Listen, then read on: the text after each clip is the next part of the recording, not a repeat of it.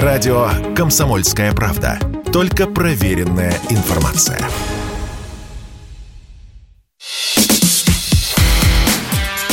Диалоги на Радио КП. Беседуем с теми, кому есть что сказать. Всем здравствуйте! В эфире радио «Комсомольская правда». Я Сергей Мордан. Сегодня будем разговаривать с Эдуардом Бояковым, режиссером, продюсером, общественным деятелем, моим большим товарищем. Эдуард, привет! Привет! Безмерно рад, что ты даже приехал в студию. В наше время это редкость. А чтобы не тратить время, ты ездил совсем недавно на Донбасс, я, поскольку твои социальные сети читаю, я, в общем, видел, э, ну как видел, э, мне казалось, что я понимаю вот те переживания, те эмоциональные реакции, которые у тебя там и Донбасс вызвал, и Мариуполь. Вот расскажи, пожалуйста, а зачем в этот раз ты поехал? Э, в этот раз я поехал, ну, во-первых, чтобы пообщаться со своими старыми друзьями, их там много, Э, и в Донецке, и, и вокруг. Я с 2015 года езжу, и сложился какой-то, ну, mm-hmm. уже, уже круг общения, круг поэтов, э, э, продюсеров, музыкантов, которые мне дороги. И каждый раз я с ними общаюсь. Во-вторых, я понимал, что территории, которые вновь присоединены к ДНР, да, которые в результате спецоперации Э, они находились по ту сторону разделительной линии. То есть это бывшая Донецкая область, которая не перешла к Донецку. Украиной. Да, оккупирована Украиной. И, соответственно, с 14 до 22 года там, э, там была вот такая вот украинская жизнь. Угу. Я хотел э, понаблюдать за этой жизнью. Я хотел понять, что происходит с людьми. Действительно ли так радостно встречают русских или наоборот Э, действительно ли есть вот это ощущение, э, мы вас не звали, зачем вы нам, э, к нам пришли. Что происходит с образованием? И прежде всего, что происходит с детьми? Выросло целое поколение. 8 лет люди жили вне. Даже если с 14 года отчитывать. Хотя угу. ситуация, конечно, развивалась не с 14 года. На самом деле, то, что мы сейчас называем культурным геноцидом, денацификацией и прочее, прочее, прочее, это, это процесс, который был запущен в 90-х годах. Другое дело, дело, нельзя было вот до того бреда сегодняшнего доводить было сразу. И в этом отношении э, западные кураторы все четко, понятно расписали. Сперва надо просто говорить про то, что украинский язык такой же важный, такой же хороший, как и русский. Э, сперва надо его вводить потихонечку в каналы, в документы. Потом в какой-то момент в официальном, в официальном документообороте, ну, ради бога, никто вам не запрещает разговаривать на украинском на русском э, в семьях или э, в школу русские ходите, но когда вы будете заполнять, например, налоговую декларацию, декларацию вот не, ну у нас же Украина, извините, но это вот только на украинском, мы вам не разрешим это сделать. То есть угу. русский язык вытеснялся вместе с русской культурой, вместе с русским логосом, вместе с русской, с русской цивилизацией. Вот так вот очень грамотно. Да, это В правда. итоге мы получили детей, которых я видел своими глазами – дети, которым 8-9 лет, угу. они продолжают оставаться русскоговорящими, потому что в семьях они говорят на русском языке, но они не знают Пушкина. Слушай, а на вот... вопрос, знаете ли вы Пушкина, восьмилетний угу. ребенок говорит, не знаю. Ты а можешь вот... представить Нет, такое? Я, не, я не мог представить а такое. Я поэтому и вопрос хочу задать. Э, ну вот э, мы же там люди взрослые, мы понимаем, что воспитание ни в какой, ни в школе, ни в институте, ни на улице, нигде. Воспитание так или иначе дома. Не только, нет, конечно, ты не прав. Ну, в основном-то. Но нет. если ребенок не знает Пушкина, это значит, ему Пушкина пап с мамой, Ты понимаешь, да, это, это, это, это первое, что мне вот, когда я рассказываю, я, естественно, часто рассказываю mm-hmm. эту ситуацию, когда у нас было 8 спектаклей, и на первом спектакле я вот так вот, ну, это, это кукольный театр, мы его симпровизировали, и мы с детишками mm-hmm. общаемся, и рассказываем не просто сказку о рыбаке и рыбке, мы говорим про театральный код. Мы рассуждаем про то, как театр устроен, что вы можете в семьях в театр поиграть и так далее, и так далее. И, конечно, когда я рассказываю про эту историю, э, я сразу говорю, вы все знаете сказку Пушкина, конечно, вот это. Ага. Пауза такая, оп, я вижу, что не все кивают мне. На третий, на четвертый спектакль я начал задавать вопрос, знаете ли вы сказку угу. Пушкина, знаете ли вы Пушкина? И где-то половина э, детей э, кивала и поднимала руки, половина, половина нет. Это чудовищно. Когда я рассказываю про, про этот кейс, я очень часто слышу, ну а куда родители смотрели mm-hmm. и все такое. Да куда они смотрели? Надо родителей жалеть в этой ситуации. Вот эта половина детей, которые знали Пушкина, они получили от родителей э, какую-то отдачу. А другая половина живет под медийным, чудовищным mm-hmm. гнетом. Ты пойми, живые воспитательницы в детском саду в абсолютно русском поселке мне говорят, нам запрещают говорить в детском саду с детьми по-русски. И если, и ведь у этой воспитательницы, понимаешь, э, э, тоже есть ребенок. Вот смотри, что происходит с ее головой. Попробуем таким доморощенным психоанализом заняться. Она приходит вечером, она укладывает ребенка спать.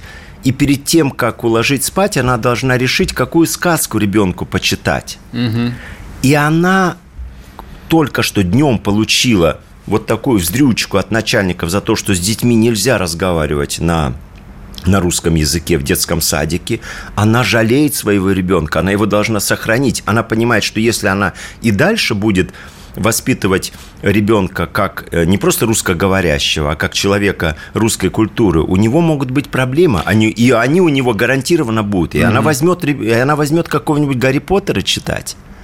Она выберет этого переводе, Гарри Поттера. Да. А если, а если взять, а если учитывать то, что люди, которым не доморощенным э, психоанализом занимаются, как мы с тобой, а очень грамотной угу. социальной психологией, рассчитывают все, просчитывают, показывают время, время прайм-тайм, э, какой репертуар песенок детских, на каком языке, о том, как хорошо, э, когда вот этот вот иностранный персонаж, какой-нибудь английский, диснеевский пингвиненок начнет разговаривать на украинском э, в мультфильме. И ты в кинотеатре уже видишь э, диснеевский мультфильм с украинским переводом, а с украинским, а с русским переводом его нету.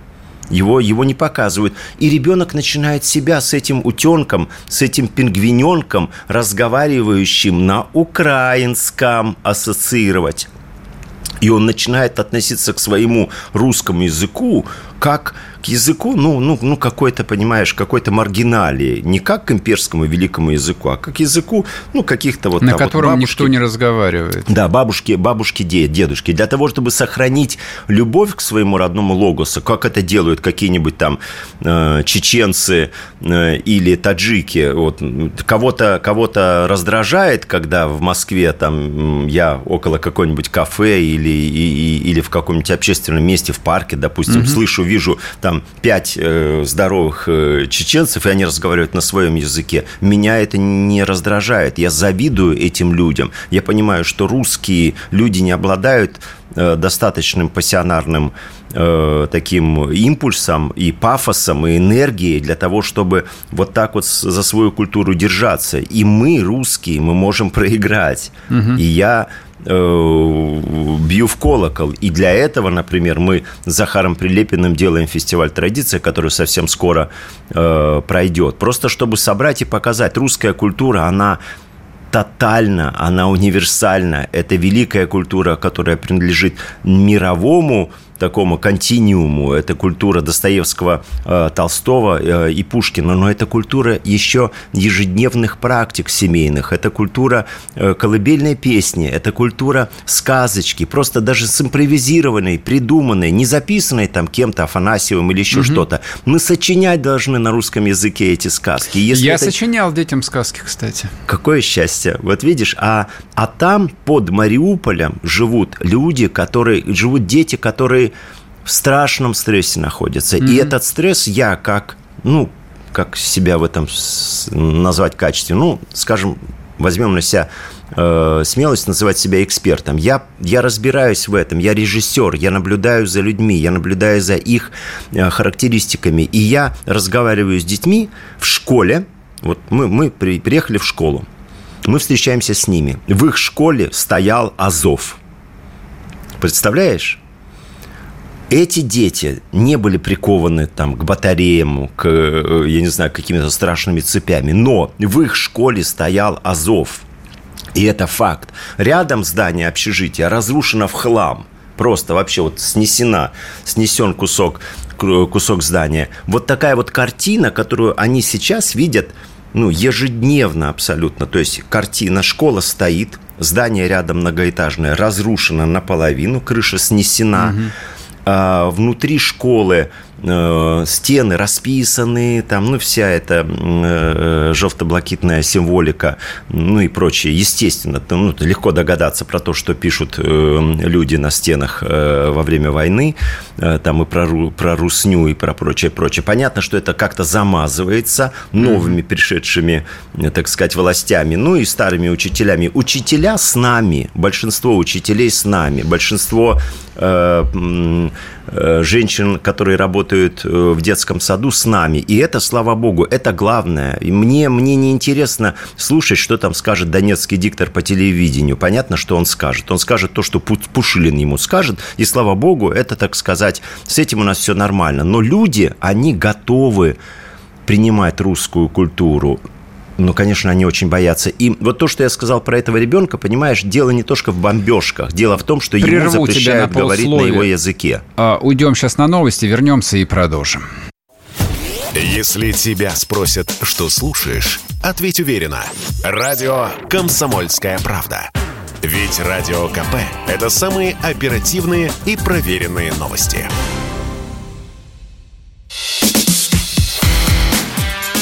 Диалоги на Радио КП. Беседуем с теми, кому есть что сказать. Иван Панкин и политолог Эрнест Макаренко в студии радио «Комсомольская правда». Продолжаем диалоги. Эрнест Мануэлович, э, про измену родине и смену сексуальной ориентации поговорили. Давайте вот еще про что поговорим. Про прочих предателей. Вы вообще специалист по предателям и предательствам. К семи годам колонии общего режима приговорили мундепа Красносельского округа Москвы Алексея Горинова или Горинова. Семь лет Шутка ли?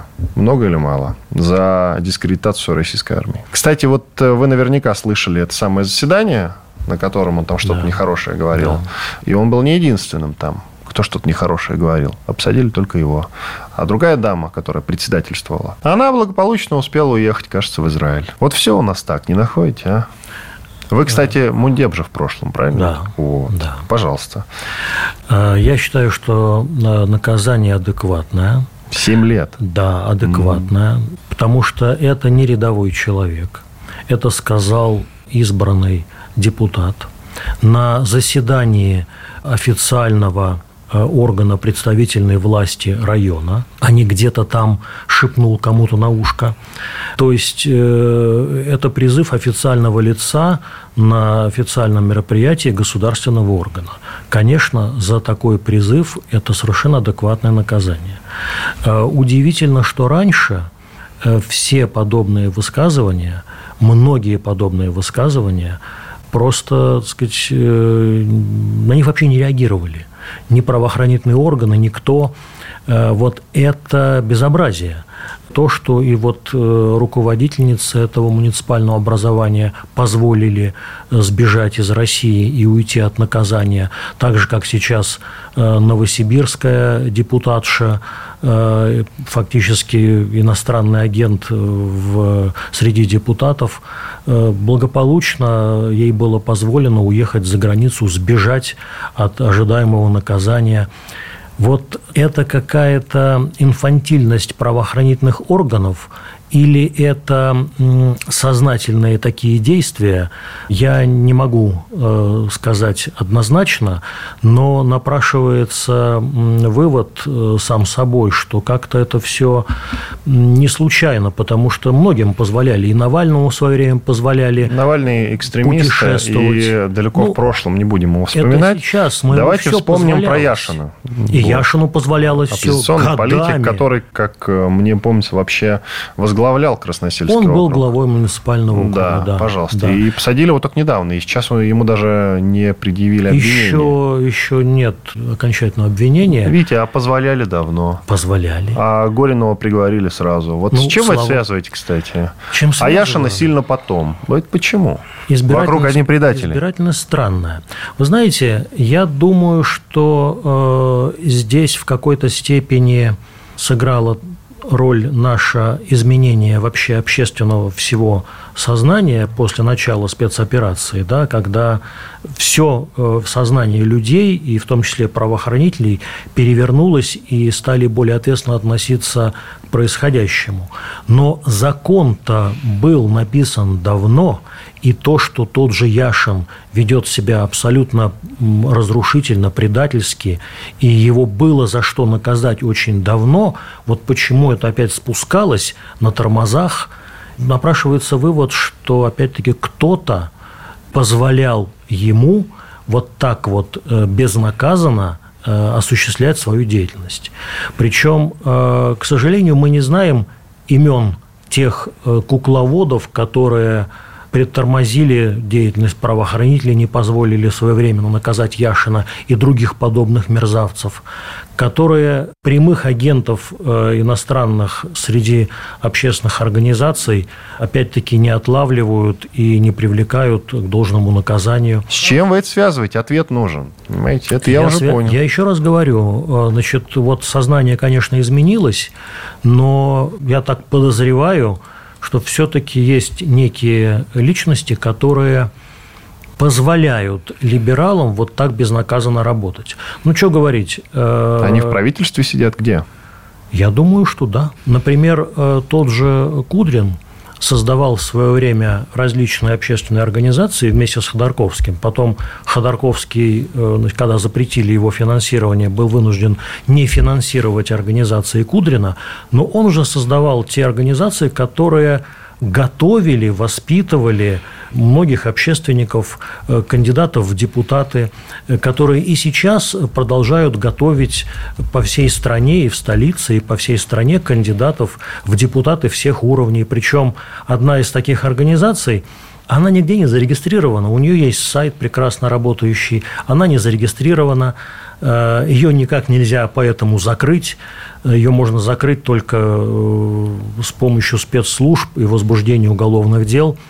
Они готовят целую сеть э, настоящих западных агентов в различных органах власти. Причем они это делают открыто. У них, например, проходят даже вебинары для наших кандидатов в депутаты, в которых принимают участие выдающиеся политтехнологи э, Демократической партии США, которые занимались выборами президента США от Демократической партии. Именно выдающиеся, не рядовые, выдающиеся политтехнологи, голливудские артисты, представители американских э, средств массовой информации и другие, они учат как надо работать, как надо избираться и как работать против российской власти, и как эту власть менять. Это фактически работа иностранной агентуры, открытая работа, никем э, не скрываемая То есть вы считаете, что силовики не в курсе наши? в курсе. И покрывают это? У них, скажем так, нет, видимо, команды. Сейчас это дело прекращать. Почему? Ну, вот еще раз повторюсь, э, такие люди, как Кудрин, это все создавали. Значит. Кудрин не один. Мгм. Эрнест Мануилович, знаете, один умный человек мне как-то сказал, когда шла очередная э, травля э, Эльвиры Сахибзадной Набиулиной, он сказал, что те, кто критикует Набиулину, почему-то боятся критиковать Путина. А ведь она председательствует в Центральном банке России с 2013 года. И если вы критикуете Набиулину, критикуйте, пожалуйста, и Владимира Владимировича. То же самое касается и Кудрина, потому что Кудрин у нас руководитель счетной палаты. Он много лет, несмотря на свои конфликты, в том числе, вы должны помнить, в конце нулевых годов с Медведевым открытый конфликт у них был. Он потом вернулся, и он всегда, что называется, при Путине. Просто так, что ли? Что вы мне на это ответите? Во-первых, э, Путин э, не э, всемогущий. Э, который может... Речь не об одном годе или двух или трех, чтобы он чего-то не знал Во... о человеке. Нет, Хватит. Во-вторых, э, все-таки кадры, которые есть э, в правительстве, они все понятны. И президенту они понятны и понятно, как ими управлять. И людей, которые погружены в государственную проблематику и могут заменить одномоментно каких-то других руководителей, таких так просто, так сказать, на улице не соберешь. Это тоже вопрос э, подбора и подготовки кадров серьезный. И Путин, мы знаем, не сторонник резких движений, а всегда сторонник э, заставить человека работать в правильном русле, а не менять, потому что не нравится его какой-то взгляд или какие-то его действия. Если менять за каждую какую-то оплошность или несогласие с э, президентом, ну, тогда можно каждый день разгонять людей, и будет вообще, так сказать... Но Кудрин-то, я повторюсь, при Путине давно. Набиулина тоже. Вот когда Набиулина называют врагом России, с чем я категорически не согласен и никогда не соглашался. Потому что вот мы видим э, текущий кризис, из которого мы, в общем-то, пока что вышли сухими из воды, благодаря да. чьей работе? Да. Да. Вот остальным пропагандистам на заметочку. Благодаря работе Набиулиной. Понимаете? И она, заметьте, никуда не уехала. И Кудрин, заметьте, никуда не уехал. Вот Чубайс уехал, он показал свое истинное лицо, пожалуйста. А Кудрин с Набиулиной они на своих местах сидят, работают. И вы мне хотите сказать, что тот же Кудрин что-то там мутит за спиной у Путина? Серьезно? Ну, то, что он мутил раньше, это однозначно. Это же он создавал эти организации. Э, какие его действия сейчас, э, я не могу об этом фантазировать. Я могу предполагать, но это, наверное, публично нельзя произносить, не зная доподлинно. Да? Но, э, простите, давайте так посмотрим. Сами по себе в различных государственных структурах появляются люди, которые э, работают на интересы зарубежных государств. Ведь это же десятилетиями создавалась система, э, да, когда Путин стал президентом, наконец вычистили откровенные разведслужбы, которые работали в государственных учреждениях. Это всем известно, и даже э, Владимир Владимирович об этом говорил, когда во всех э, государственных учреждениях с допуском к секретным документам сидели отделы э, Центрального разведывательного управления США. Это удалось вычистить, но ведь это работало годами, и их агентура – воспитывая других таких же людей, работала и работает годами. Это вот э, такая э, игра какая-то слишком либеральная. Заигрались мы слишком в либерализм. Очень заигрались. Иван Панкин, Эрнест Макаренко. Делаем перерыв. Через две минуты продолжим.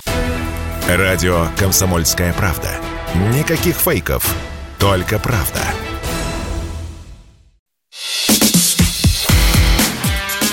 Диалоги на Радио КП. Беседуем с теми, кому есть что сказать.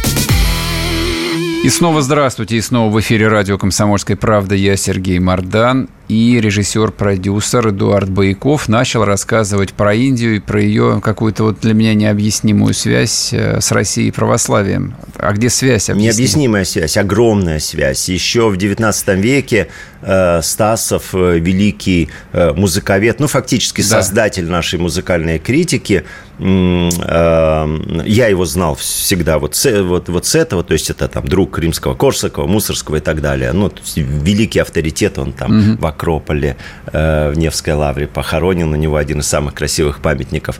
Эм, а оказывается, он э, всю жизнь занимался еще и исследователем э, русского фольклора, русской мифологии, русских былин. Я на, еще, на, еще на филологическом факультете я задавал себе вопрос, слушайте, вот греческая мифология, да, такой стройный, такой космос, такая структура, вот там Калевала, господи, тюрки, Манас, аланы, осетины имеют эпос, который невероятно более такой э, прочный, более ну, законченный, нежели. А где же русский эпос? А где же русский, ру, русский вот фольклор? Он кроме вот этих сказочек каких-то что-то имеет.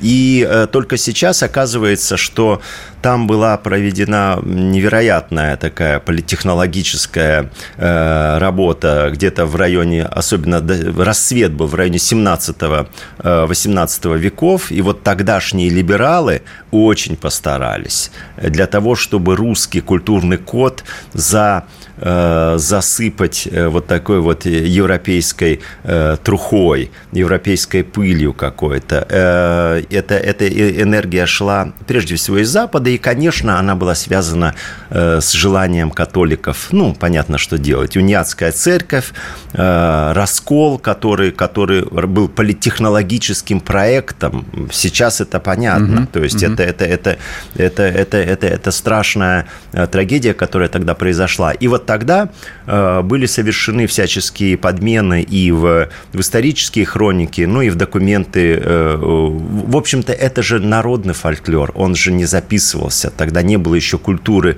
вот этой вот документации. И когда эта культура начала появляться, вместе, кстати, с книгопечатанием, то есть я сейчас немножечко сумбурно говорю, но это страшные истории, например, э, Иван Федоров, да, который, который ну, нами почитается как первый книжник, да, книгоиздатель. Тайный католик, это мы знаем. Да, да, да. Служил Ищет... полякам. Ой-ой-ой-ой, так да, служил так полякам. И, и, и уехав из России, так нас крыл такими э, словами, что э, Навальный 16 да, да, Роднянскому века. и Гордону не снилось. Да, ну вот, э, да вот, и сейчас и э, а Стасов, э, издавая э, э, свой труд, обнаруживает, что русские былины, русский эпос практически повторяет индийский один в один. Это, это вот такая вот арийская линия, которая была невероятно крепкой, mm которая совершенно очевидно связывала Среднюю Азию, Казахстан нынешний, да, то есть э, Среднюю Волгу, бассейн, ну, mm в общем-то, да, от да, Нижней, да, от Астрахани до, до, до Самары, Рязань, в общем-то, и до э, Владимира, то есть Владимир это уже, то есть, ну, самый, самый верх вот этого mm э, Волжского бассейна, и оказывается, а ведь мифологические вот эти источники, былины, они основа, и оказывается, что мы имеем в основе своей культуры, своих сюжетных вот этих паттернов абсолютно вот эти восточные, ну, я не буду говорить даже индийские, то есть это ну, восточные... Ин индоарийские, да, да, да, говорят да, это, филологическими это, это индийские терминами. сказания. Это доказывается абсолютно статистически, то есть в филологии угу. очень много есть специальных статистических методов, это легко доказать. Например, угу. вы видите, что там во всех былинах Илья Муромец пришел в Киев – ну да, он пришел в Киев там, сказал князю, князь его послал. И Илья Муромец дальше пошел делать какие-то свои подвиги. Так в чем-то дело э, заключается в том, что до того, как он пришел в Киев, и после того, как он пришел в Киев, в былине подробнейшие описания интерьеров, экстерьеров, ландшафтов, природы и так далее, так далее. А про Киев ничего нет. Стасов, а потом Пыжиков, вот покойный историк, который угу. недавно ушел из, э, из жизни, а, просто доказывает, что это вставленные зубы. Угу. То есть Киев... Киев, Киев никогда не был матерью городов русских. Мать городов русских, конечно, Это Ладога Волга. или Новгород? Конечно, конечно. Это, это Волга, даже не Новгород. Ну, Новгород. Ну, исходно, Но, конечно. Новгород – это такая же окраина, как, как и Украина. А я пытаюсь тебя подвести теперь ближе к сердцу России и к тому, да, чем ты занимаешься. А, итак, все, мы поняли, что традиция, культура уходят глубиной в тысячелетия. Я понял. А, тем не менее, мир современный, а, очень динамичный. А ты веришь в то, что вот такой вот очень специфический формат, как фестиваль, вот множество площадок, вот, это вот а, то, что работает. А как Конечно. же охват, там сотни тысяч людей? Ну, почему, вот. почему, любой, почему? Любой, любой фестиваль это, понимаешь, это прообраз, это как бета-версия, это как проект. Невозможно построить дом без архитектурного проекта. Угу. Невозможно это не муравейник, это не, не, ну, то, не, не что-то, и это не арабский город, который сам строится, да, то есть мы все-таки в этом отношении европейцы, поэтому нужны модели культуры. И фестиваль, вот я создавал «Золотую маску». Я создавал «Золотую маску» как модель театрального хозяйства – И она начала экстраполироваться. И у нас получилось сегодня «Золотая маска» и уже там, я не знаю, 10-15 лет назад, она уже была зафиксирована в качестве культурного института, и, угу. и она э, тиражирует э, вот эти экспертные оценки, э, вот эти вот жанровые, так сказать, какие-то, ну, там, жанровое понимание какой самой природы театра, театра. Когда я создавал фестиваль «Золотая маска» и премию, мне, мне предъявляли просто все включая всех э, авторитетов, там, Табаков, э, э, там, Захаров и так далее. Говорили, кто тебе дает право называть этот проект национальной премией? Что это такое? Так я, я так просто решил назвать, потому что это национальный охват, потому что она является национальным проектом, поэтому мы и назвали национальным. Так, ну хорошо. и так далее. Угу. То же самое с фестивалем «Традиция». Фестиваль «Традиция» на э, мной и Захаром Прилепиным, с которым мы придумывали и придумываем эту программу, это пространство, это фестиваль, ну, как бы такого семейного космоса, фестиваль за русского космоса. Мы так, кстати, наш гала-концерт решили назвать. «Русский космос», так называется книга э, потрясающего поэта Ани Долгоревой. И вот в этом русском космосе должно быть все то, что русскому человеку требуется. Русский человек он должен быть полноценен, он должен быть полным, он должен быть цельным. Если у него есть дети, но нету мозгов, если у него есть музыка, но нету тела, если у него есть, ну, ну вот там, если у него есть медицина, но нет образования, значит, это все, его жизнь автоматически, она, она рассыпется, она превратится в труху. И мы пытаемся на фестивале «Традиция», который пройдет в Пушкинской усадьбе, это Одинцовский район с, с Белорусского вокзала 50 минут на электричке. Это очень легко. Мы вас приглашаем на целый день 20 августа. И там будет много-много-много-много всего интересного. И для, для детей – огромное количество детских театров, специальная площадка, которая называется «Лукоморье», дети, мастер-классы для детей, мастер-классы для родителей, разговоры с родителями, какие-то кукольные спектакли, какие-то, э, ну, просто хороводы. То есть вот такое пространство, mm-hmm. где родители пообщаются с другими родителями, э, посмотрят на своих детей и, и на чужих, порадуются. Будет, конечно, музыкальные площадки, то есть там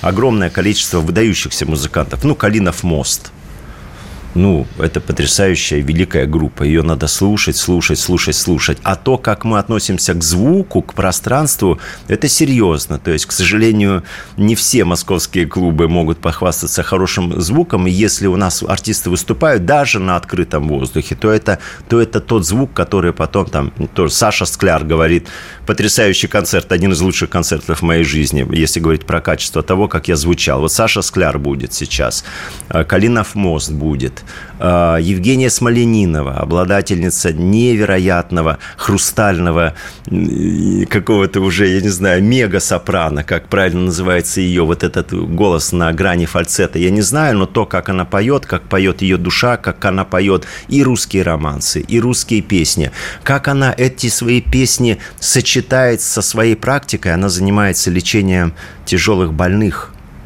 своей музыкой, понимаешь? Это очень серьезные вещи.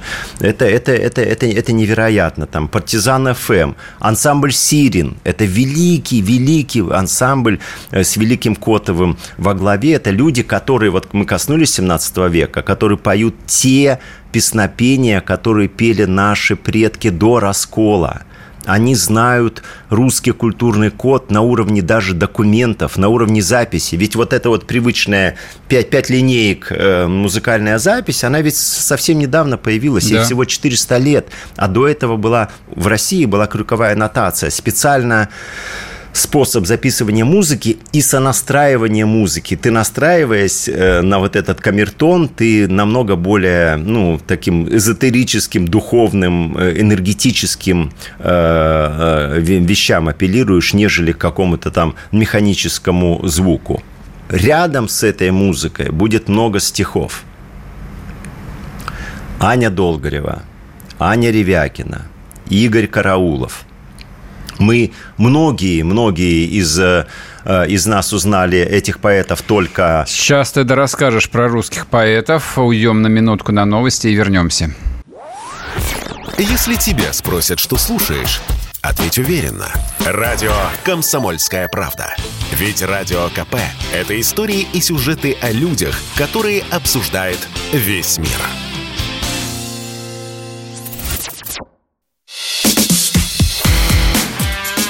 Диалоги на Радио КП. Беседуем с теми, кому есть что сказать.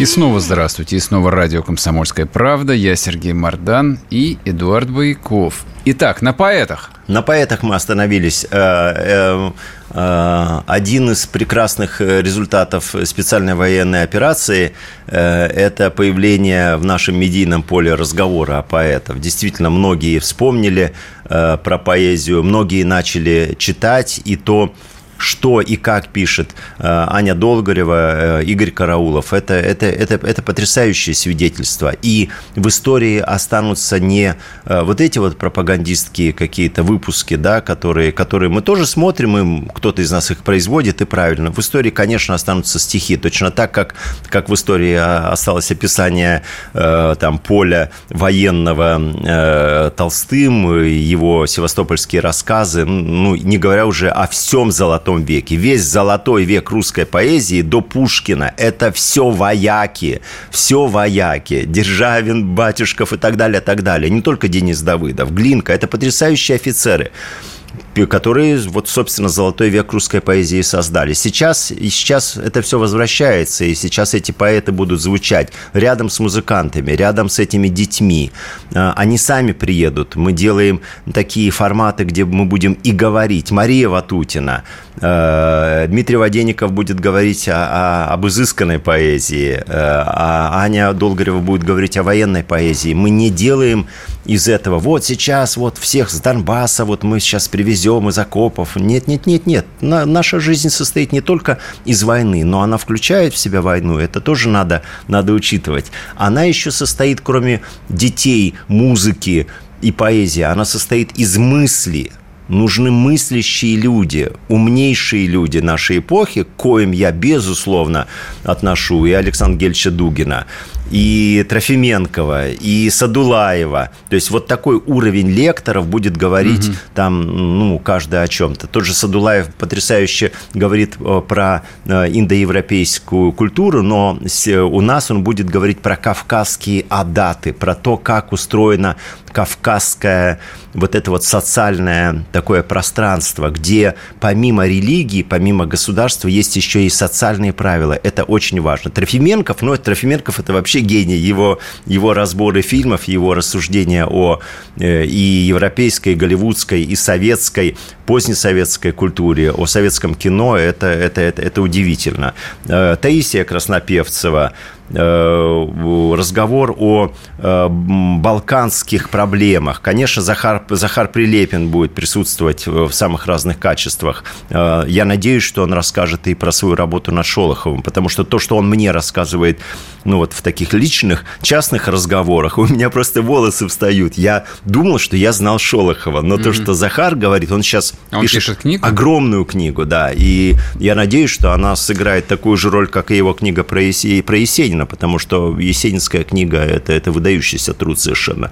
Но то, как Захар умеет погружаться в автора, это потрясающе. Mm-hmm. Это такое редкое качество. И я надеюсь, он про Шолохова расскажет. Хор Даниловского монастыря. Это потрясающий хор. Это, ну, это прям вот это, это такой канонический уровень. Все-таки после знаем. того, как Тихон Шевкунов переехал в Псков, э, Даниловский хор претендует на то, чтобы быть... Стать ну, основным. Да, да, да, да, да, стать основным. Он, во всяком случае, конкурирует, конкурирует со Сретенским, э, безусловно. Э, потрясающие батюшки, православные мыслители, священники будут представлены в нашей программе. То есть это такая вот большая, много еды, здоровой, хорошей, живой, Э, э, без бухла, без вот этого, без вот этих примет фестивальной жизни, когда, ну, без пьяных э, там людей, которые беснуются, орут и, и разбрасываются там пивными банками. То есть мы создаем вот такую атмосферу, и, в общем-то, Тысяч 15-20 мы ожидаем. Угу. Вот на этом, на Захаровском поле. Там есть пространство, а в центре этого пространства стоит Пушкинская усадьба. Усадьба, где он научился, он не просто встретился там с, с Ариной Родионовной, это факт, он там встретился ага. с Ариной Родионовной, он там по-русски научился говорить. Он же приехал в 6 лет, не говоря ни слова по-русски. Он, он был французским ребенком. Родившимся да, да, в России. Да, в России ребенком. все. И его бабушка Мария Алексеевна, э, тоже имевшая в молодости много, так сказать, всяких историй, таких взрослых. Угу. Э, ну, все эти, все эти, так сказать, э, понятные э, эфиопские корни угу. э, работали. Она вот на старость лет решила внучка растить э, в русском культурном таком космосе и позвала Арину Родионовну, которая выполнила роль не столько нянечки, сколько невероятного продюсера. Арина Родионовна собрала десятки э, всяких девок, э, десяток девок, мужиков, нарядила их, и они начали этому ребеночку читать сказки, петь песни. Параллельно Пушкин учился не только русскому языку, но и учился плавать. Он получал еще и физическую, ну, такую инициацию, да. Угу. То есть он увидел этот пруд, он увидел эту э, эту природу э, этих речек, этих бугорков, этих холмов. Поэтому, когда я читаю Руслану Людмила, я, я точно знаю, где Пушкин это все первый угу, раз увидел. Угу. Но это очень трудно считать э, сейчас, потому что я когда, не помню, где-то я наткнулся на такой тезис о том, что а, Левитан свои пейзажи рисовал с окрестности Истры подмосковной.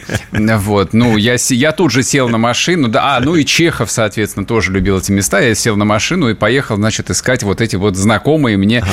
а, пейзажи. Нет, не нашел. Нет, Все застроено когда, безобразными коттеджными да, поселками да. Лужков, и прочей дрянью какой-то. Постарались. Абсолютно. Нет, можно найти, можно эти осколки. Эм, вот в этом Пушкинском музее Захарова работают потрясающие люди. Они э, так тонко это чувствуют, они так это любят, что э, потрясающе сохраняют. Поэтому вот это вот пространство э, такого, такой встречи аристократической культуры, потому что все-таки Пушкин это аристократия, конечно, это не конечно. только вот, ну там ансамбль Сирин, это вот прям это зерно, зерно, зерно, зерновая такая история. Э, э, а Пушкин – это русская аристократия. Так же, как фон Мэг, да, Денис фон Мэг, ну, понятно, чей потомок, да, потрясающе рассказывает о Чайковском. Потрясающе. Угу. Потрясающе говорит о встречах Чайковского с русской культурой, и он нам тоже прочтет Э, лекцию. Это, это, это очень важно, это очень, это очень интересно. А позволь я тебя спрошу, ну вот, Коль, ты, ты же не случайно упомянул термин аристократическая культура, ну а вот человеку там, ну не вполне подготовленному, погруженному, ему будет э, интересно? Конечно. Детям будет Нет, там я, я, когда я говорю аристократическая культура, я говорю и аристократическая да, да, да, я культура понимаю. тоже, потому что в основе всего вот этот вот русский народный пляс – русский, русский мелос, э, русский э, аккорд в основе всего, русская песенная народная традиция, без которой Чайковский не написал бы своей там ни первой, ни, ни, ни очередной симфонии. Угу. Он, он, он, он не смог бы, он, он бы не смог бы стать русским композитором, будучи абсолютно европейским по своему, ну как сказать, по своему содержанию, по своему э, обустройству. Так же, как и Пушкин. Он, он же, его и в лицее его кличка была первая, француз. Пушкин – это европейская производная, но встретившись вот с Ариной Родионовной. Угу. И вовремя, вовремя, это очень важно, что, что это не в 15 лет произошло, это произошло в 6 лет.